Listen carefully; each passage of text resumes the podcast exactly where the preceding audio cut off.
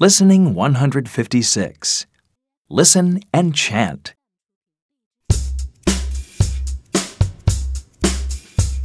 A lion cub plays with a cube.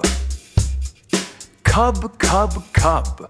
Cube, cube, cube. There's a big pin under the pine. Pin, pin, pin. Pine, pine, pine. She has a red cap and a cape. Cap, cap, cap. Cape, cape, cape.